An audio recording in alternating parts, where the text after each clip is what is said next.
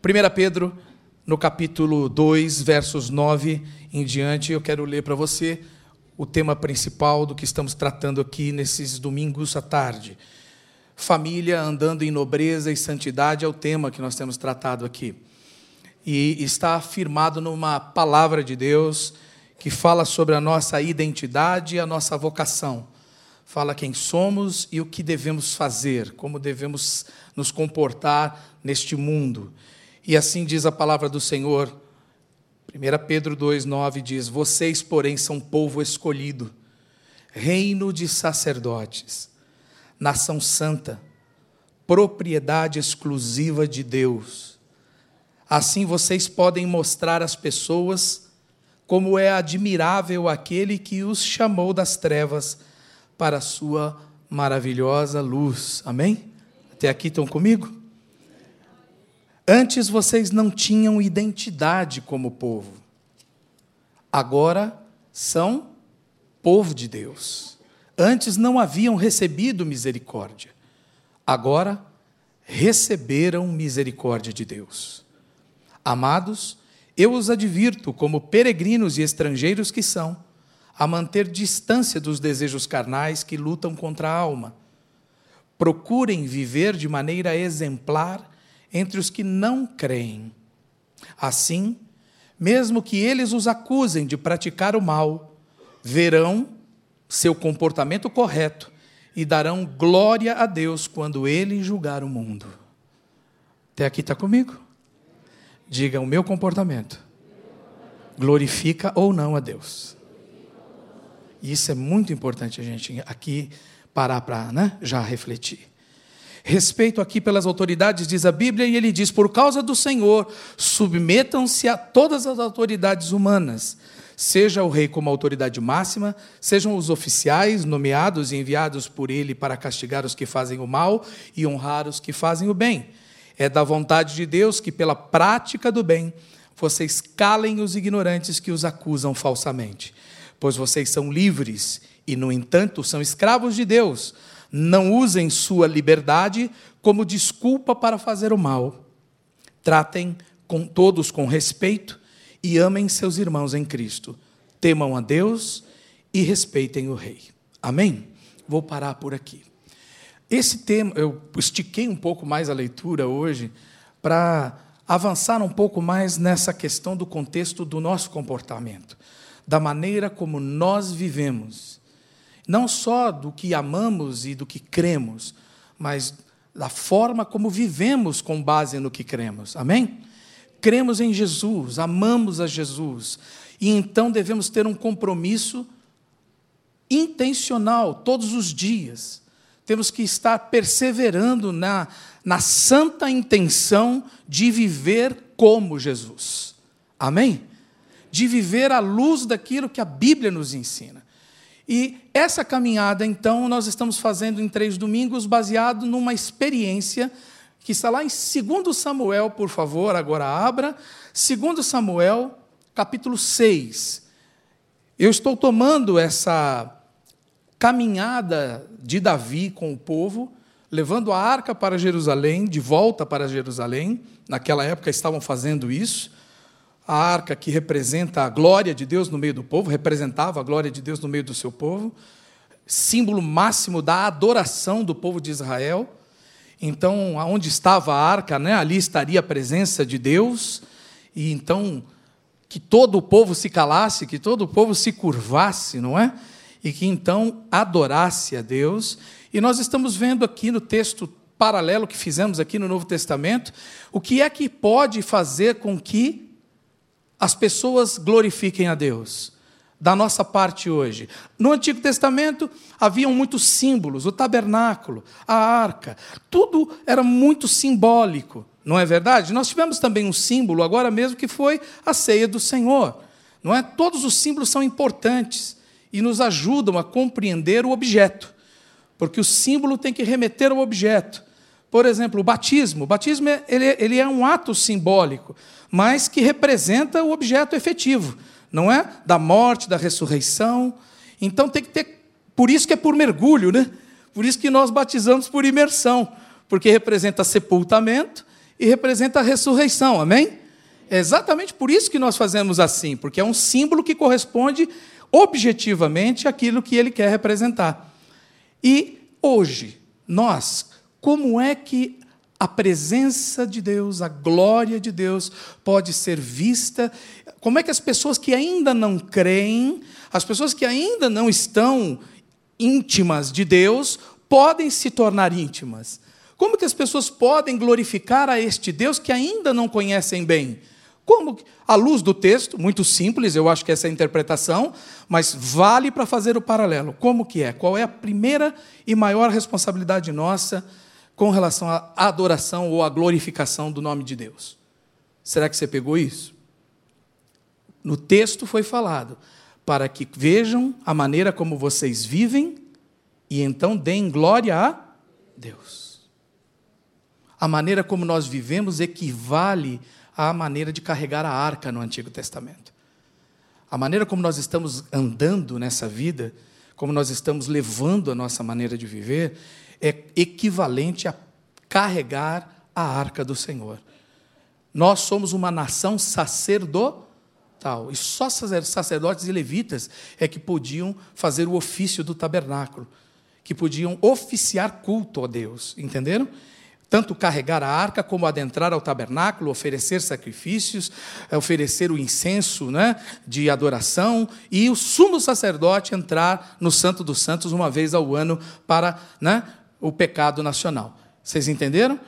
É assim que era. E neste paralelo de hoje, Cristo é a glória de Deus manifestada no meio dos homens. Ele é a arca de Deus, amém?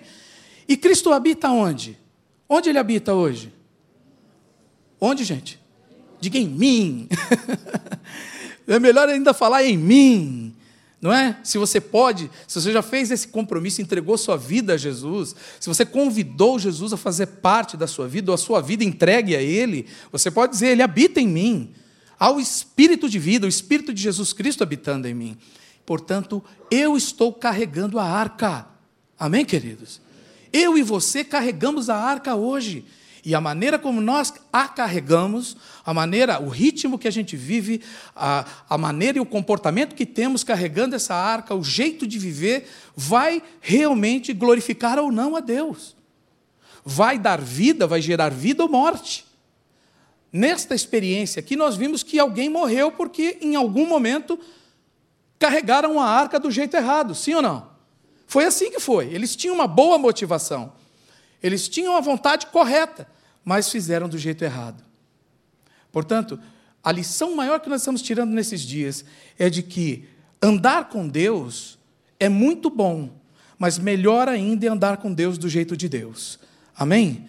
Porque tem muita gente querendo andar com Deus, mas à sua maneira, criando suas formas de andar criando à luz da sua ideologia pessoal ou das suas preferências, não é? À luz dos seus costumes e hábitos familiares, eles vão criando suas maneiras de carregar a arca.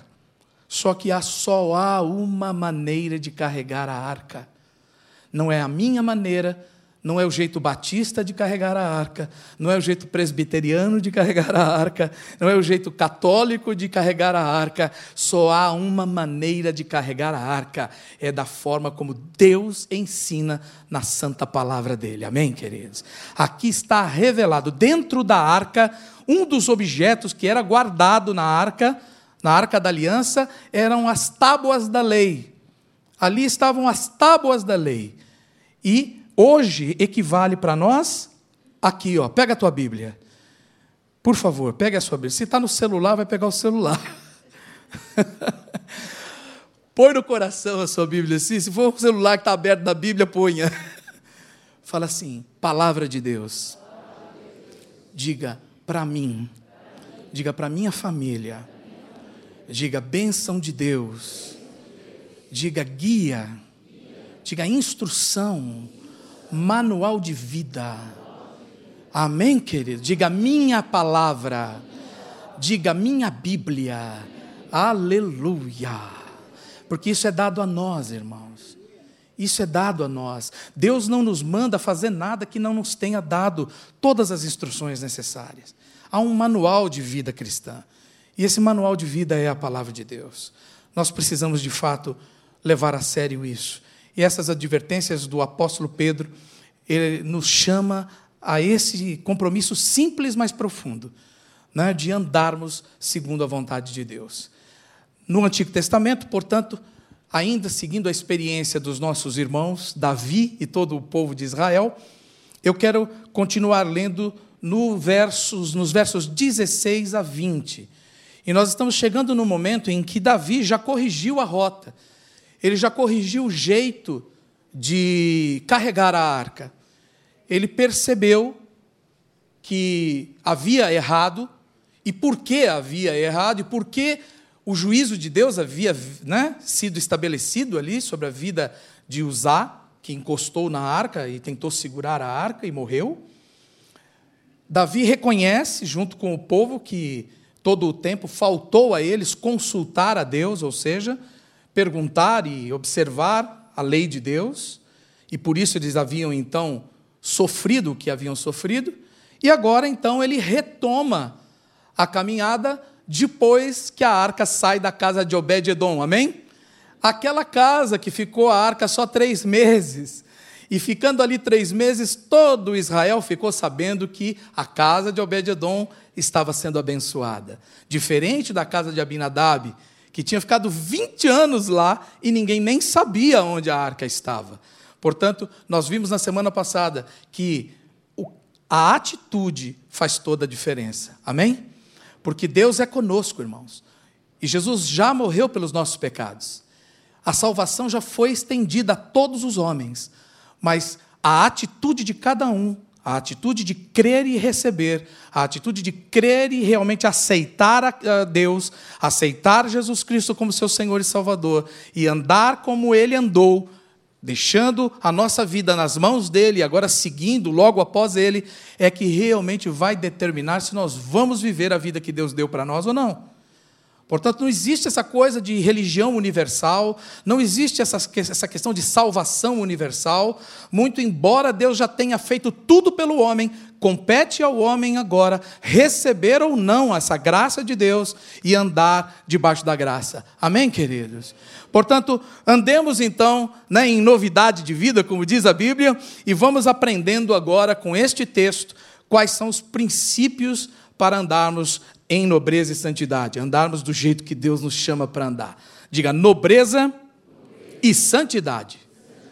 É como realmente uma nação sacerdotal, como filhos do rei mesmo. Mas não esse discurso aí, né? Barato de filho do rei, porque falam quando você é filho do rei, você pode pedir qualquer coisa, né?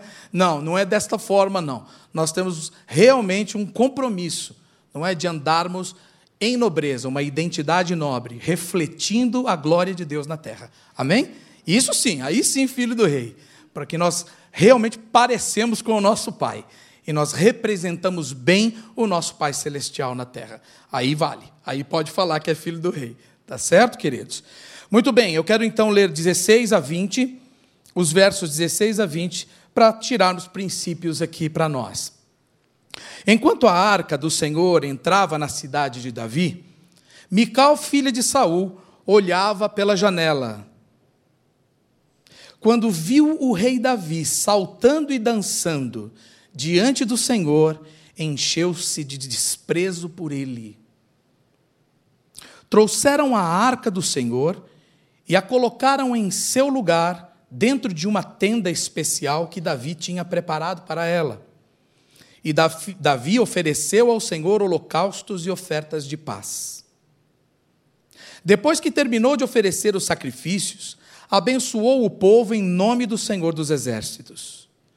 Para cada homem e mulher israelita, na multidão, ele deu um pão, um bolo de, tâmara, de tâmaras e um bolo de passas. Então todos voltaram para casa. Amém, queridos? Vou parar aqui. Temos tirado muitos princípios daqui e hoje eu quero me ater a essa experiência de Davi com Mical. Mical, sua mulher, sua esposa. Mical, filha de Saul, do rei Saul, primeiro rei de Israel. Davi, quando vai ao trono, vai no lugar de Saul.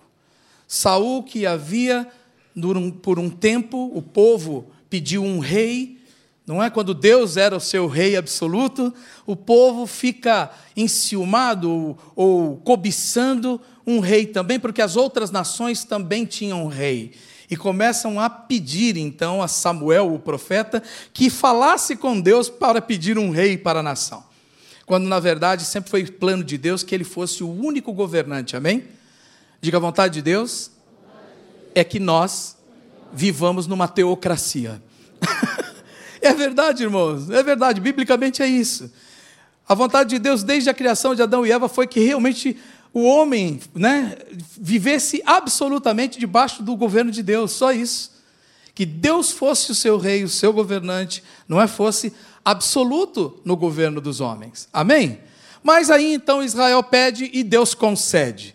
E o primeiro rei que ele levanta, aí é levantado em Israel é Saul. E ele anda muito bem durante um tempo, de um pouco tempo. E Saul tinha algumas questões pessoais para resolver. O caráter de Saul era complicado. A vida espiritual de Saul não era saudável. Saul, ele não tinha resolvido algumas questões com Deus, questões íntimas.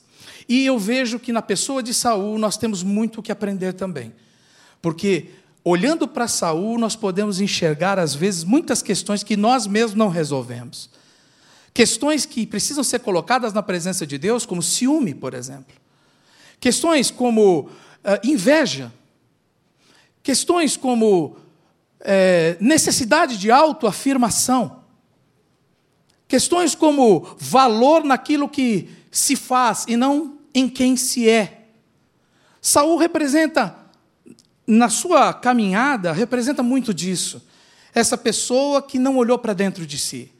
Uma pessoa chamada por Deus, uma pessoa do povo de Deus, uma pessoa ungida por Deus, porque ele, durante um tempo, teve o Espírito Santo nele, sim, profetizou, mas, infelizmente, começou a viver a vida de Deus sem Deus e começou e escolheu a governar Israel do seu jeito e não do jeito que Deus havia pedido.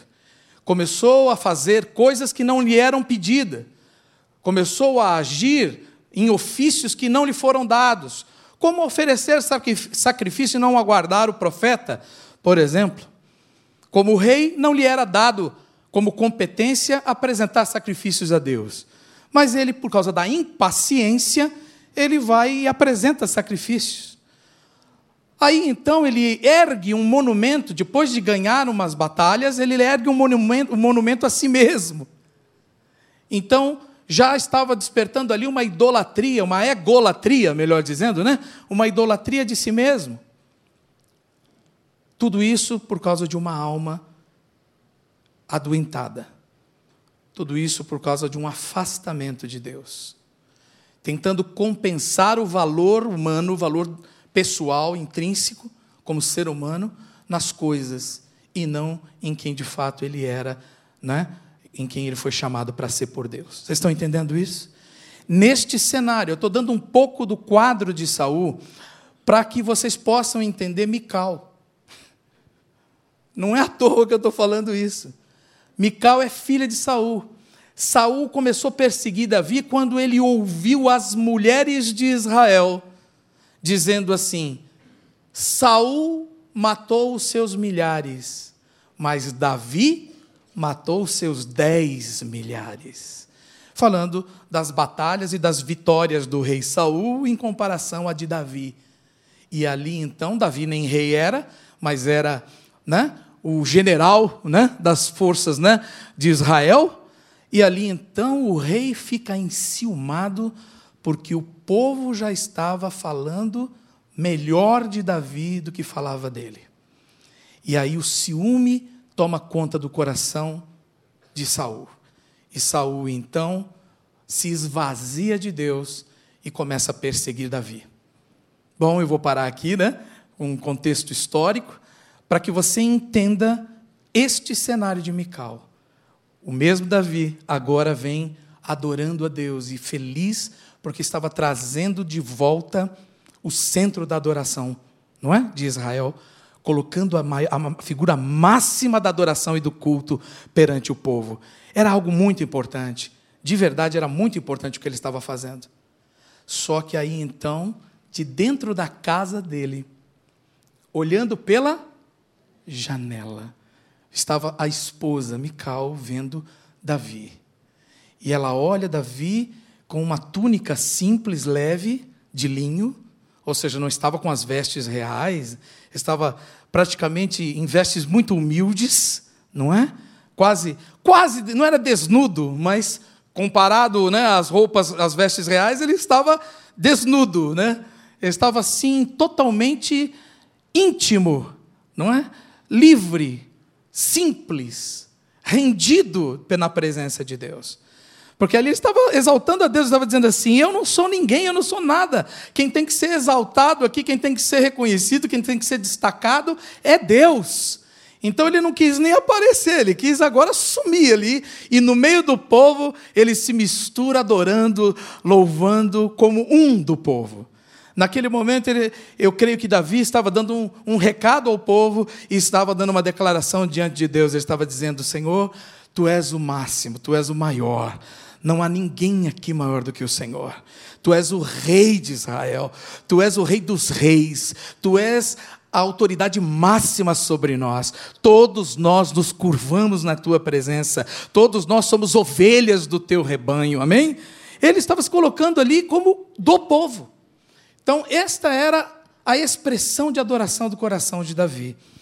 Mas Mical não viu assim. Mical viu Davi exposto como um do povo, mas no meio das mulheres se exibindo. Ora, eu pergunto a vocês, só tinha mulheres ali? Será que só era um era o dia do mulheres no espelho? Será que foi logo assim, aproveitando um congresso Mulheres no Espelho, que Davi. Será que só tinha mulheres? Óbvio que não, irmãos. Tinha muita gente ali. E como é que Mical só foi enxergar as mulheres? O mesmo espírito que estava agindo na história de seu pai estava agindo no coração de Mical. Diga herança familiar.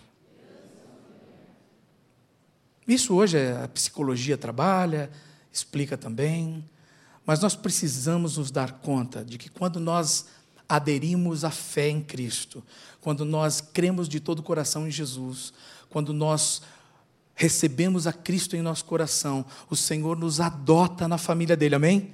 E nós agora somos filhos de Deus. E nós temos que começar a perceber as influências da nossa família de origem para que aquelas influências más, porque tem boas influências, sim ou não? Muita coisa boa, glória a Deus. Mas também tem as más influências, tem os costumes e os maus hábitos, tem os pecados de nossos pais, como a Bíblia diz, tem o fútil legado, ou um legado vazio, uma herança vazia, que não serve para nada. E isso porque todos somos imperfeitos, amém? Todos somos imperfeitos por melhor e mais amor e, e, e, honra que devamos aos nossos pais, nós precisamos entender que os nossos pais não são Deus. Quem é pai aqui? Quem é mãe? Nós não somos deuses na vida dos nossos filhos. Nós não temos o direito de posse dos nossos filhos. A Bíblia diz que os filhos são herança do Senhor. Eles não são nossos. Já começa por aí, já dizendo, já, já, já Deus já põe limite nisso dizendo: olha, eles são herança de vocês, mas vocês não são proprietários dos filhos de vocês, nem do amor deles. E assim nenhum ser humano é proprietário de nenhum outro ser humano. Vocês estão entendendo, queridos? O marido não é proprietário do amor da sua esposa. A esposa não é dona do amor do seu marido. Portanto, vocês não podem, nós não podemos fazer o que queremos uns com os outros. Nós não podemos tratar um ao outro como nós queremos e nem para o nosso bel prazer. Nós não podemos fazer relaciona dos relacionamentos humanos uma plataforma de autopromoção. Nós não podemos fazer dos relacionamentos humanos negócios né, para interesses pessoais, para satisfação pessoal. Então, o namoro é assim. cristão, o namoro cristão não é para satisfação pessoal. O noivado deve ser levado com muita responsabilidade, porque já é um compromisso, já está sendo olhado como um compromisso para uma pessoa que você está escolhendo viver por toda a vida. E o casamento, igualmente, assim. O casamento é algo muito importante diante de Deus e muito importante também perante os homens. O casamento é um testemunho de Deus na vida da comunidade. Amém, queridos? Por isso, lá em Hebreus, no capítulo 13, no verso 4, Deus, através do escritor aos Hebreus, ele exalta o casamento, ele diz: Bendito entre todos seja o casamento ou o matrimônio, bem como o leito sem mácula. E aí ele diz: Porque Deus julgará os impuros e os adúlteros. Deus não vai julgar o adultério e a impureza. Deus vai julgar os adúlteros e os impuros. E ele estava se referindo aí à santidade do casamento, amém? Ele estava se referindo aí, se refere à Bíblia, à maneira como nós nos comportamos na vida de casado. Ele fala da maneira como nós levamos as coisas no casamento. Para Deus, casamento é um testemunho tão vivo e tão importante. É uma revelação do amor que Deus tem pelos homens. O apóstolo Paulo, em Efésios capítulo 5, ele compara o casamento à relação de Cristo e a igreja, gente. Amém? Ele está comparando lá e ele diz que o marido deve amar a esposa, assim como Cristo ama a igreja e se entregou por ela. Diga, um amor de morrer. Não é de matar, não. É um amor de morrer, não é? Você ama ao ponto de se dar a outra pessoa de fazer dela mais importante, dela ser prioridade. E vice-versa. Diz que a mulher também deve respeitar o marido, assim como a igreja ama e respeita ao Senhor Jesus. Amém? E aí trabalha, né, sabiamente, dois pilares né, importantes do casamento, que é o, o amor do homem para com a mulher, a expressão, né? O homem que é mais difícil, às vezes, de expressar sentimentos, afeto, às vezes mais durão, mais ogro, né? mais difícil de, de expressar amor. Então Deus está dizendo ali, pela palavra inspirada, que o marido deve se espelhar em Jesus, numa expressão de amor declarada, não velada, mas explícita. Você quer um amor mais explícito do que a cruz do Calvário? Nós aqui ceamos hoje, nos lembramos do sacrifício de Jesus na cruz. Que amor é esse? É o teu amor, Senhor, nós cantamos. Um amor expresso, desnudo, completamente entregue, vulnerável, fragilizado até, mas em favor do outro. Não querendo imputar justiça própria para si, mas se entregando em favor do outro. A mesma coisa fala da igreja que ama Jesus e se submete ao Senhor porque ele é o cabeça da igreja, amém? Ele é a cabeça da igreja e reconhece isso como vindo de Deus, como autoridade divina. Então, esse, esse mesmo sentimento é o que deve haver no nosso coração e na nossa vida quando nós nos espelhamos no casamento. Quem é casado aqui, por favor? Quem é que vai casar? Está para casar? E quem é que quer casar e ainda não casou? E quem é que está bem solteiro e quer ficar solteiro? Porque também pode, aleluia. Não é? Você não precisa casar para ser feliz. Você precisa de Jesus para ser feliz. Amém? Você precisa estar tá em comunhão com Deus para ser feliz. Agora, se Deus aprove ao Senhor você viver uma vida de solteiro em comunhão com Deus, feliz, aleluia. Não é? Porque dá a impressão que a gente é obrigado a ser casado para ser feliz, e não é. Agora, se for casado, seja de verdade. Se casar, casa para valer. Se casar, casa no Senhor. Amém, queridos? Por quê? Porque a gente vai evitar uma série de problemas. Primeira coisa que eu vejo aqui de ensino é que o coração de Mical não era o mesmo coração de Davi. Havia um jugo desigual aqui. E às vezes a gente fala do jugo desigual comparando uma religião com a outra. Eu não vou dizer que a Bíblia não diga isso. Eu não vou dizer que a Bíblia não diga isso. Ela diz, pela palavra de Deus, e Paulo aos Coríntios também fala isso, que aquele que crê em Cristo e anda com Jesus, ele de verdade deve procurar se unir, casar com alguém da mesma fé. Amém? É assim que a Bíblia ensina. Esse é o ensino da palavra de Deus. Por quê? Ora, porque diz como que dois andarão juntos se não há acordo? Como é que dois poderão andar, né? glorificando a Deus se um quer ir para a direita, outro para a esquerda. Então não é uma questão de é, segregar. Não é uma questão de, ah, os crentes são melhores do que. Não, não é uma questão desses, é uma questão de sabedoria bíblica, sabedoria divina. E até de aliviar o fardo. Porque imagina um casamento onde cada um quer ir para um lado. Imagina um pensa uma coisa, tu pensa outra. Imagina um quer ir para o culto, outro quer ir para a balada. Um, que, um vai entregar o dízimo, né? Vou falar uma coisa assim já do dia a dia, né? Falar, vou entregar. Você é louca? Você é louco? Porque o crente tem um estilo de vida, amém ou não? Nós temos um estilo de vida alinhado com a nossa fé, com as crenças que temos, com as doutrinas que concordamos e abraçamos, porque cremos. Simplesmente porque cremos e queremos seguir isso. Ninguém é obrigado a seguir, ninguém é obrigado a concordar, é verdade. Mas aqueles que servem a Cristo e seguem a Cristo, uau! Não é verdade, gente? Nós agora, então, por isso a Bíblia fala do jugo igual e não do jugo desigual.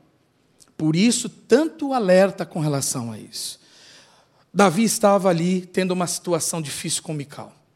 Mical, muito influenciada pela herança da sua família, carregando esses ranços, não é? De maus hábitos e de costumes e até de doenças emocionais que vinham de seu pai.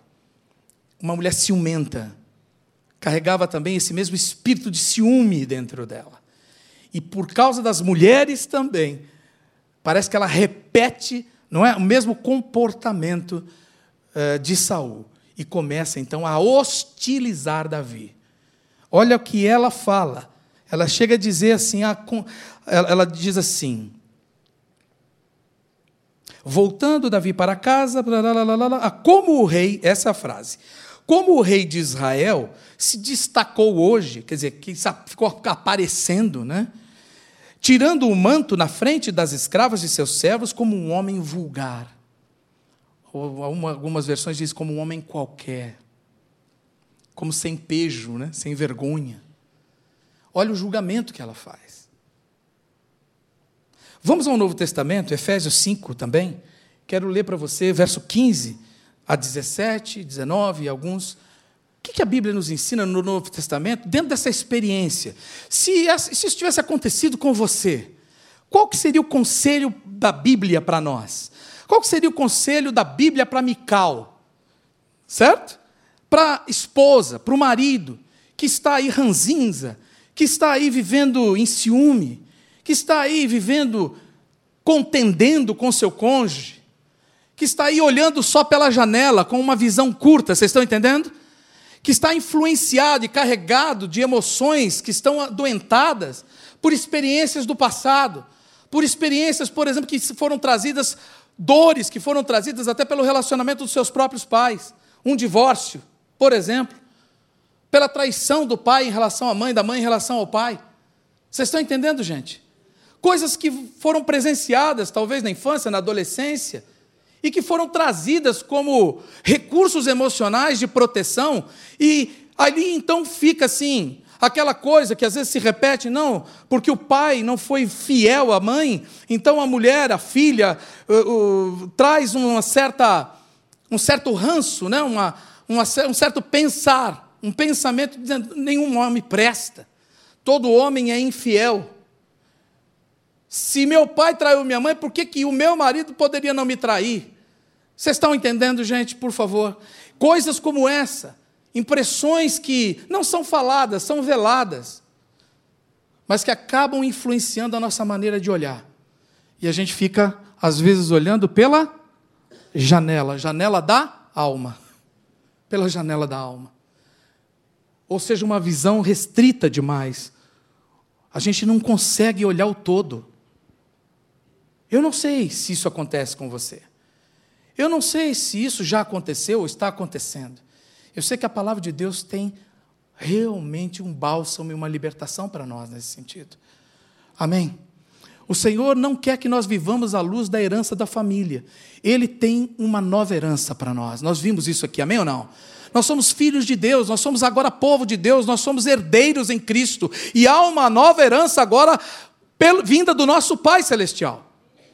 Então eu sou mais, hoje eu devo ser mais fiel à minha família, a família de Jesus, ou seja, aos princípios, aos valores, à lei de Deus, do que a própria lei da minha casa, a lei da herança da família. Aquilo que é bom da minha família, glória a Deus, eu abraço. Aquilo que concorda com Deus, eu sigo em frente.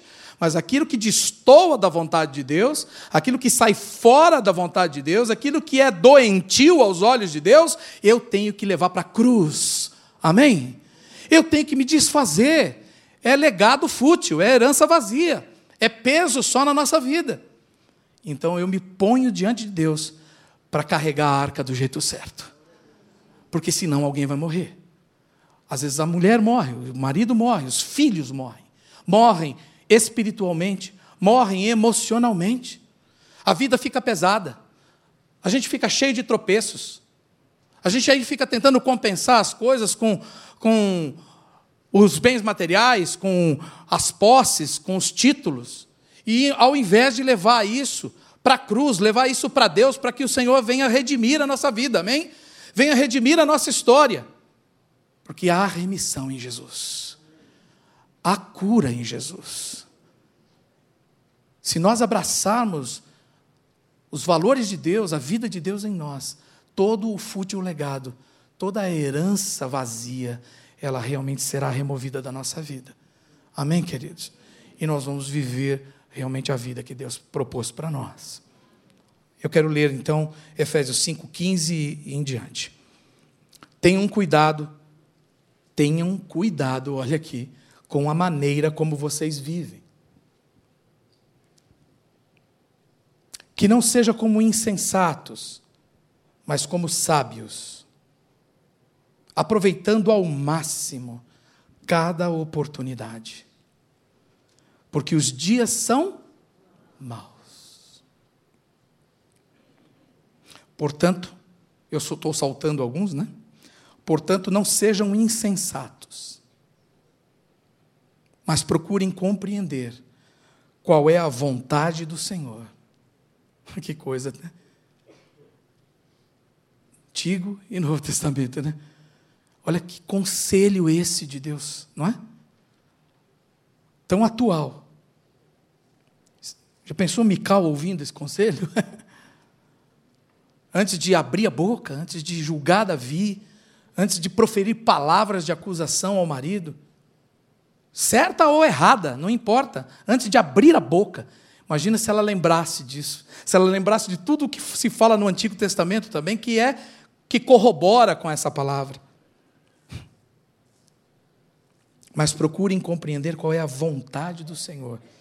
Falando entre vocês, lá na frente diz assim, com salmos como é que é a conversa do crente? Como é que nosso diálogo dentro de casa? Salmos, hinos, cânticos espirituais, cantando e louvando a Deus de coração ao Senhor. Ou cantando e louvando de coração ao Senhor. E por último, sujeitem-se uns aos outros. No verso 21, né? Sujeitem-se uns aos outros por temor a Cristo. Quem é que manda na casa? Quem que manda na casa? Quem que manda na casa? Quem manda na casa? Hã? Quem manda? Deus. Fala Jesus.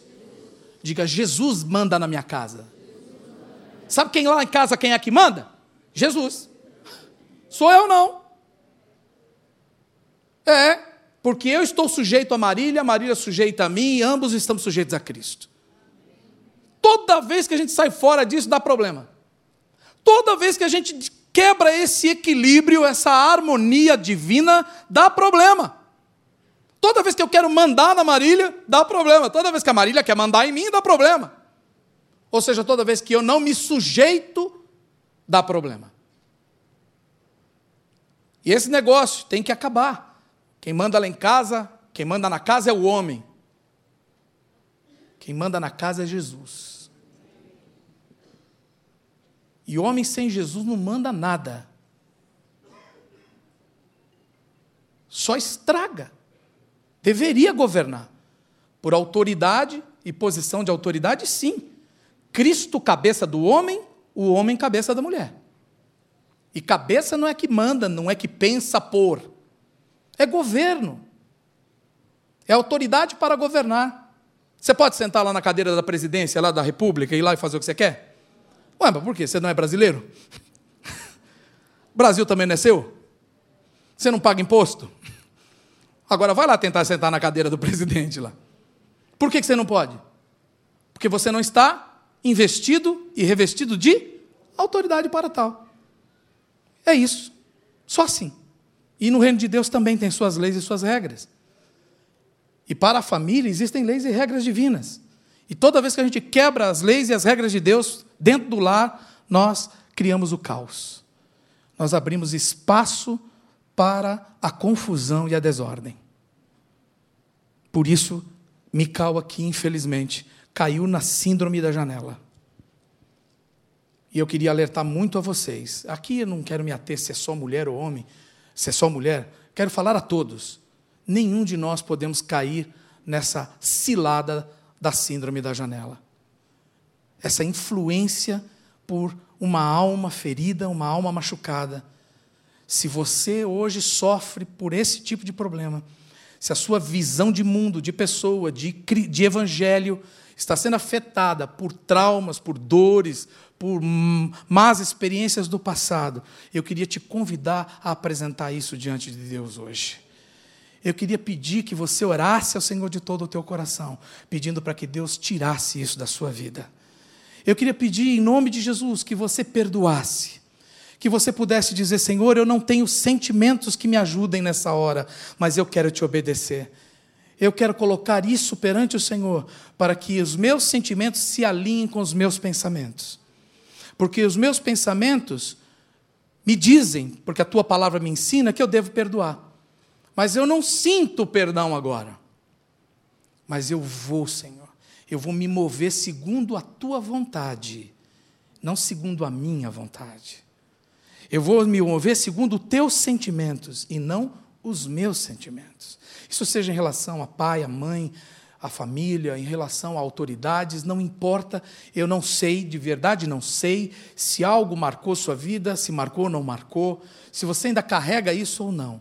O que importa é que você sabe e o que você vai fazer a partir disso, né? a partir de agora com isso. Vocês estão entendendo, gente? Para não cair nessa cilada de olhar a vida, olhar o casamento, olhar a família, olhar os relacionamentos humanos através de uma janela a janela de uma alma, de uma alma ferida, de uma alma adoecida. Outra coisa que eu quero falar agora muito para os homens mais para os homens, mas também não exclusivamente para os homens. Como é que Davi reagiu quando Mical fez isso com ele? Ele dá uma resposta. Ele fala das intenções ou das motivações do seu coração para ela. Não é isso? Ele chega a dizer para ela que ele fez isso perante o Senhor. E que para a glória de Deus ele fez. E que Deus sabia muito bem quais eram as intenções do coração dele e que ele ia ainda se humilhar ainda mais, e que ele seria honrado pelas mulheres pelas quais ela acha que ele se humilhou. E diz no final assim: e Davi e Mical nunca tiveram filhos. Parece uma frase solta no nosso contexto, né? Parece hoje, no contexto ocidental e pós-moderno, parece uma coisa que não tem menor valor, né? Está escrito lá: e Davi e Mical não, nunca tiveram filhos. Ou seja, ele nunca, nunca gerou filhos em Mical. O que você acha que isso significa? Divórcio emocional. Divórcio emocional. Eu não te mando embora de casa, a gente não separa, mas você fica no seu canto e fica no meu. Você não encosta em mim, eu não encosto em você. Você não me perturba, eu não te perturbo. Você não me pergunta da minha vida, eu não pergunto da sua. A gente racha as contas, ou a gente divide a mesma casa, e fica tudo bem. Tá bom? Você vive a sua vida, eu vivo a minha. Às vezes é declarado, às vezes é velado. Às vezes um cônjuge trata o outro dessa forma e o isola da sua vida, o afasta da sua vida dentro da própria casa. Isso é divórcio emocional. Pode não ser de direito, não é? Pode não estar sendo lavrado isso perante a justiça, mas ele está acontecendo ali, porque a intimidade do casal foi comprometida. São quatro coisas que não podem faltar na, no casamento. Quatro coisas que eu quero deixar aqui destacada para você. Primeiro, é o princípio da aliança. Diga aliança. O relacionamento no casal, no casamento. E eu estou falando para todos, para quem é, para quem não é, para quem já foi. E eu estou falando para todos, porque o casamento é o primeiro sinal de saúde na família. Os filhos vão receber a influência, as bênçãos, o testemunho daquilo que vier do casamento. Vocês concordam com isso? É muito importante. Portanto, o amor, nós ensinamos filhos a amarem através da maneira como nós tratamos, pai e mãe se tratam, marido e mulher se tratam. A gente ensina filho a namorar da maneira como o pai e a mãe se tratam um ao outro. Se é gentil, se não é gentil, se é cordial, se é agradável, se, enfim, se é carinhoso, se é afetivo. É a maneira como nós tratamos uns aos outros dentro de casa. Se grita, se berra, se xinga, né? se resolve conflitos na base do berro, ou se é na, no diálogo, num diálogo respeitoso e amoroso. Diga aliança. Aliança é um amor que não depende da outra parte. Não depende dos resultados da outra parte para você continuar firmado em amar. É assim que Deus nos ama. Deus nos ama, ponto. Deus nos ama. Deus não nos ama por quê? Deus não nos ama para quê? Deus nos ama. Ponto. Nosso valor não está naquilo que fazemos para Deus. Nosso valor está em quem somos para Ele. Quem é o seu cônjuge para você? Quem é o seu namorado ou noivo para você, ou noiva? Que tipo de sentimento você nutre? Qual é o valor dessa pessoa para você? Quais são as motivações e os objetivos do seu relacionamento com ela? Onde você quer chegar com isso? Você está disposto a dar a vida por essa pessoa? Você está disposto a tê-la em mais alta estima do que a si mesmo? Porque a Bíblia nos diz isso.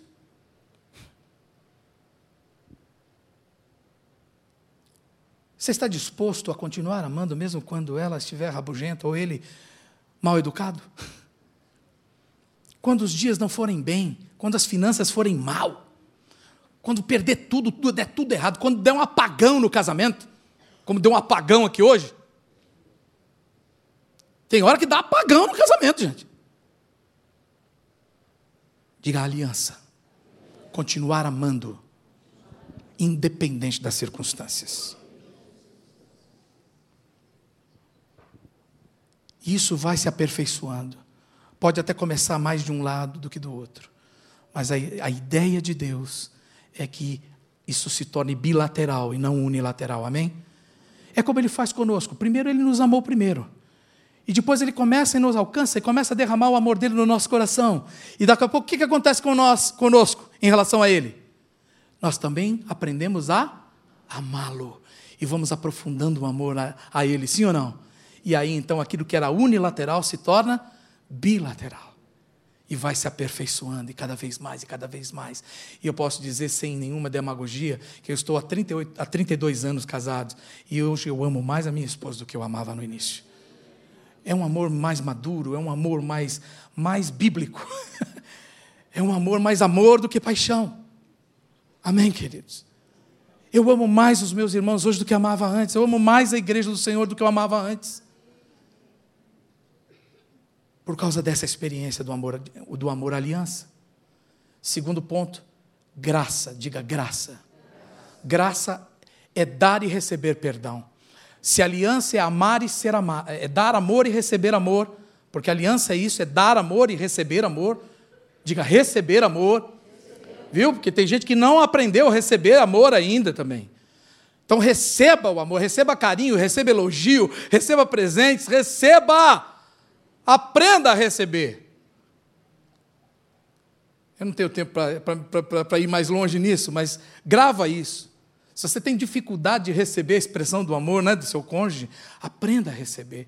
Valorize o que ele faz por você. Amém? Agora, a graça é dar e receber perdão. Nós somos seres humanos imperfeitos, nós somos imperfeitos no, na forma de amar. E não amamos do jeito que devíamos amar ainda. Estamos aprendendo. Então a gente pisa na bola, sim ou não? Então, porque pisamos na bola, amigos, nós precisamos dar e receber perdão. Nós precisamos perdoar uns aos outros, como Deus em Cristo nos perdoou. Não existe relacionamento humano sem perdão. Perdão, a graça é o coração da aliança. Não tem vida a aliança se não tiver perdão, se não tiver graça. Então tem que perdoar. 70 vezes 7 por dia. Tem que conversar. Tem que abrir coração mesmo. Tem que aprender a caminhar e corrigir a caminhada. Tudo isso é muito importante, mas, primeiro de tudo, tem que haver predisposição para perdoar. palavra divórcio, rompimento, a palavra separação no, no dicionário cristão não existe. Mas eu já passei por isso, pastor. Ótimo, seu dicionário agora é outro. Amém? Você mudou de dicionário, porque o seu idioma é o, agora é o idioma do céu. Você antes usava o idioma, não, os, os dicionários do mundo, agora você usa os dicionários do Senhor. O dicionário do Senhor, a palavra de Deus.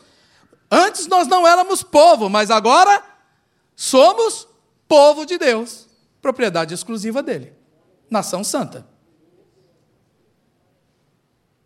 É isso. Terceiro ponto, valorização. Dar e receber valor, elogio, reconhecimento. Precisamos continuar admirando um ao outro. Os anos vão passando e a mulher perde admiração pelo marido, o marido perde admiração pela esposa. E nós precisamos valorizar isso todos os dias por mais que nós envelheçamos, por mais que as coisinhas apareçam, e algumas aparecem demais, por mais que isso aconteça, descubra, continue a descobrir virtudes no seu cônjuge. Ajude-o a superar dificuldades, né? Tá certo, querido? Invista nele. Invista. Porque a vida às vezes se torna difícil e dura, sim ou não? E nós precisamos de incentivo, de encorajamento, nós precisamos da graça do outro na nossa vida para dizer: estou com você. Vai melhorar. Você pode, você consegue, eu vou te ajudar. Vou fazer uma comidinha diferente, com menos sal. Vou, vamos comer doce uma vez por semana só. Vou ajudar você no seu regime, na sua dieta. Estou com você. Amém? valorização. E por último, intimidade. Conhecer e dar-se a conhecer. Diga nada de coisa escondida. Irmãos, a Bíblia diz lá em, lá em Gênesis, quando Deus criou Adão e Eva, e no último ele fala assim: e ambos estavam nus e não se envergonhavam. No casamento, vida conjugal não pode ter segredo. Marido não pode ter segredo para a mulher. Mulher não pode ter segredo para o marido. Tem que haver intimidade. intimidade não é só a intimidade conjugal, né? Não é só isso. Isso também tem que haver. E tem que haver mesmo. Porque assim como é pecado fora do casamento, é pecado não existir dentro do casamento. Agora vai muito além disso. Vida sexual tem data de validade. Intimidade é para a vida toda. Intimidade não tem data de validade. Há um momento em que vai chegando um momento da vida lá na frente que é a intimidade que vale. Não é? É a intimidade que, perma que permanece. Essa entrega entrega de corpo, mas também de alma. Né? É essa dedicação que vai muito além do prazer né? da carne, do prazer sexual. Muito embora ele também tenha sido dado por Deus e seja uma bênção na vida do casamento, na vida do casal. Amém? Ele é uma bênção dada por Deus ao casal casado, ao marido e à mulher. Mas não fica limitado só aí. Nós precisamos ir além disso. Precisamos ser íntimos no casamento. Não pode haver segredo. Sua esposa é sua melhor confidente, marido. Seu marido é seu melhor confidente, esposa. Mais que seu pastor. Mais que seu conselheiro. Amém? Quero pedir que você fique em pé, por favor. Quero encerrar hoje por aqui. Semana que vem ainda vamos falar sobre a família, um pouco mais. Eu vou ampliar para a família. E vou encerrar, com certeza, na próxima semana. Mas eu queria que você orasse por você. Pode ter um tempo de oração? Por você? Casado, solteiro, não importa. Como está o seu coração? Como é que está o seu olhar? Será que tem uma janela aí atrapalhando a sua maneira de ver a vida? Será que tem aí algo prejudicando a sua maneira de ler os relacionamentos? Isso está dificultando, isso está embaraçando os seus relacionamentos? Às vezes não é no casamento, não, às vezes é no trabalho, na carreira. Às vezes isso aí que a gente falou pode não estar dando problema no casamento, mas pode estar dando problema na carreira. Você não consegue lidar com determinadas pessoas, com determinados tipos de, de pessoas e reage mal a determinadas ações. Talvez porque isso faça um barulho muito grande na sua alma. Eu aprendi que às vezes a gente não está brigando com o chefe, com o um amigo, com o um colega de trabalho, a gente está brigando com o parente lá de trás, às vezes é com o pai, com a mãe, que a gente não se acertou ainda. Tem muita coisa que nos faz lembrar sem a gente entender. Querido, em nome de Jesus, ore agora. Peça para Deus lançar luz. Peça para o Senhor iluminar o seu, sua alma, para santificar seus sentimentos hoje. Fala, Deus, eu quero ser um ser livre, como o Senhor mesmo diz que nós somos livres. Foi isso que o Senhor disse na Sua palavra, porque vocês são livres. Cristo vos libertou. Eu já não estou mais hoje debaixo de julgo, debaixo de maldição, debaixo de, de poder, de maus hábitos ou influências da família. Eu sou livre para dizer não àquilo que não serve. E sou livre para dizer sim a Deus para tudo que Ele tem para mim. Eu sou livre.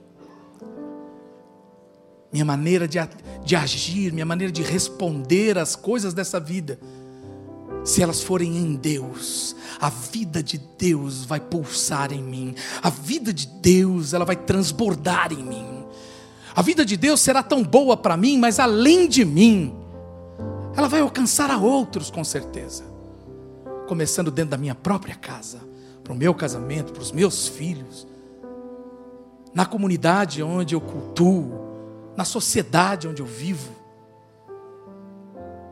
Pai, em nome de Jesus, eu quero apresentar cada um de nós ao Senhor nessa tarde. Somos uma nação sacerdotal e uma das funções principais da, do sacerdócio é interceder, é mediar entre, entre Deus e o povo, entre o povo e Deus. E eu apresento cada um de nós aqui agora, porque o Senhor conhece a situação de cada um de nós. O Senhor sabe o que é realmente a nossa vida dentro da nossa casa, lá nasquela, naquelas paredes lá dentro, onde ninguém está vendo. O Senhor sabe, mais do que isso, às vezes até dentro da própria família, nós não conhecemos muito bem uns aos outros. E só o Senhor é que sabe como está o nosso coração, o meu coração e o coração de cada um aqui. Por isso eu peço ao Espírito Santo, em nome de Jesus, sonda o meu e o coração de cada um de nós aqui para que, se houver alguma coisa mal, algum pensamento mal, algum sentimento danoso, algum, Senhor, algum trauma, alguma ferida que esteja, Senhor, reverberando, que esteja fazendo barulho no nosso relacionamento, na família, no casamento, que isso seja curado pelo Senhor. Que isso seja trazido à luz, que isso seja confessado, que isso seja enxergado. Tira-nos de trás da janela, tira-nos de trás da janela Amplia a nossa maneira de ver, Senhor. Amplia a nossa visão de vida. Coloca-nos num lugar de destaque, num lugar alto. Coloca-nos para enxergar como tu enxergas. Oh Deus, eu oro para que a esposa enxergue o marido como o Senhor vê.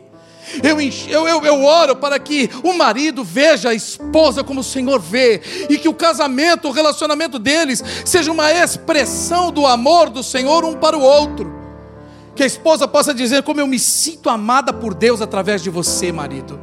Que o marido possa dizer como eu me sinto amado por Deus através do seu amor, esposa.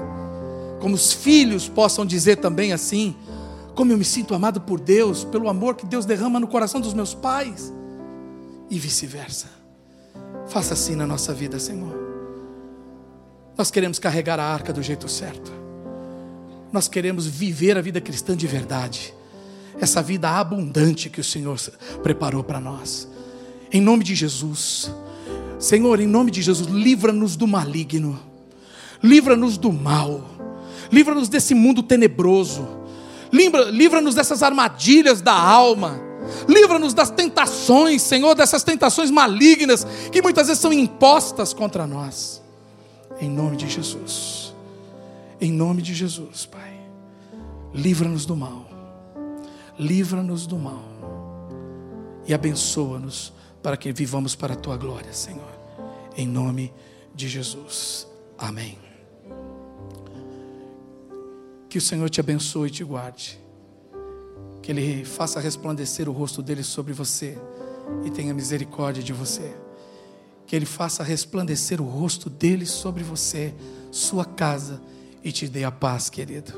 Deus te abençoe uma semana de paz e vitória carrega a arca direitinho, tá bom?